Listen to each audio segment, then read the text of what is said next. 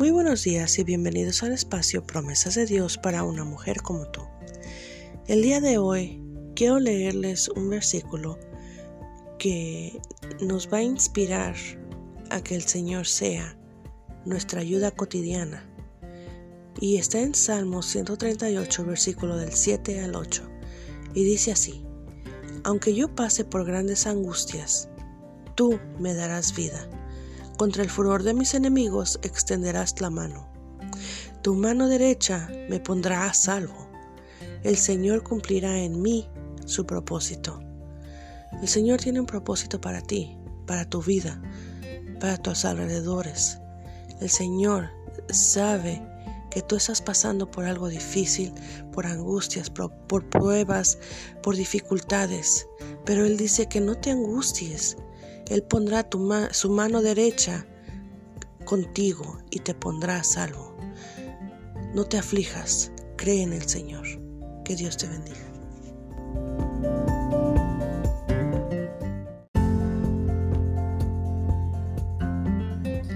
Te invito a leer conmigo el Evangelio de Marcos, el capítulo 11 y el verso 24.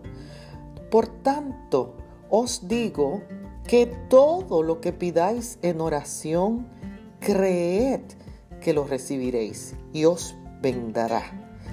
La oración es la vía que Dios me ha dado para que yo pueda mantener una relación directa con Él. Cuando oramos pidiendo algo, debemos creer que ya ha sido concedido. Creéis que lo recibiréis. No deje que el diablo te introduzca dudas en tu vida.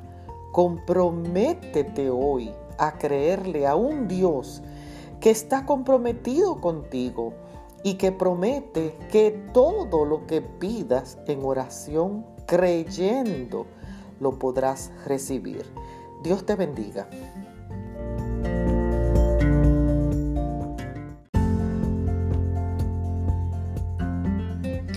Buenos días y gracias por compartir nuestros audios con otras personas. En el día de hoy leemos en el Evangelio de Mateo el capítulo 28 y el verso 20, donde Jesús dice, y yo estoy con vosotros todos los días hasta el fin del mundo. Estas palabras me consuelan cuando yo pienso en los eventos de este año. Me siento gozosa en saber que Dios me ama y me promete estar conmigo en todo momento. Así que en el día de hoy usted pueda sentirse alentada y segura que Dios está con usted, que camina con usted hasta el fin del mundo. Bendiciones.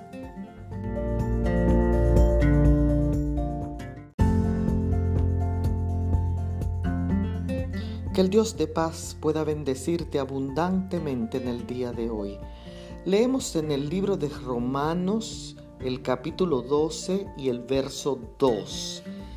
Y no os conforméis a este mundo, sino transformaos mediante la renovación de vuestro entendimiento, para que podáis comprobar cuál es la buena voluntad de Dios, agradable y perfecta.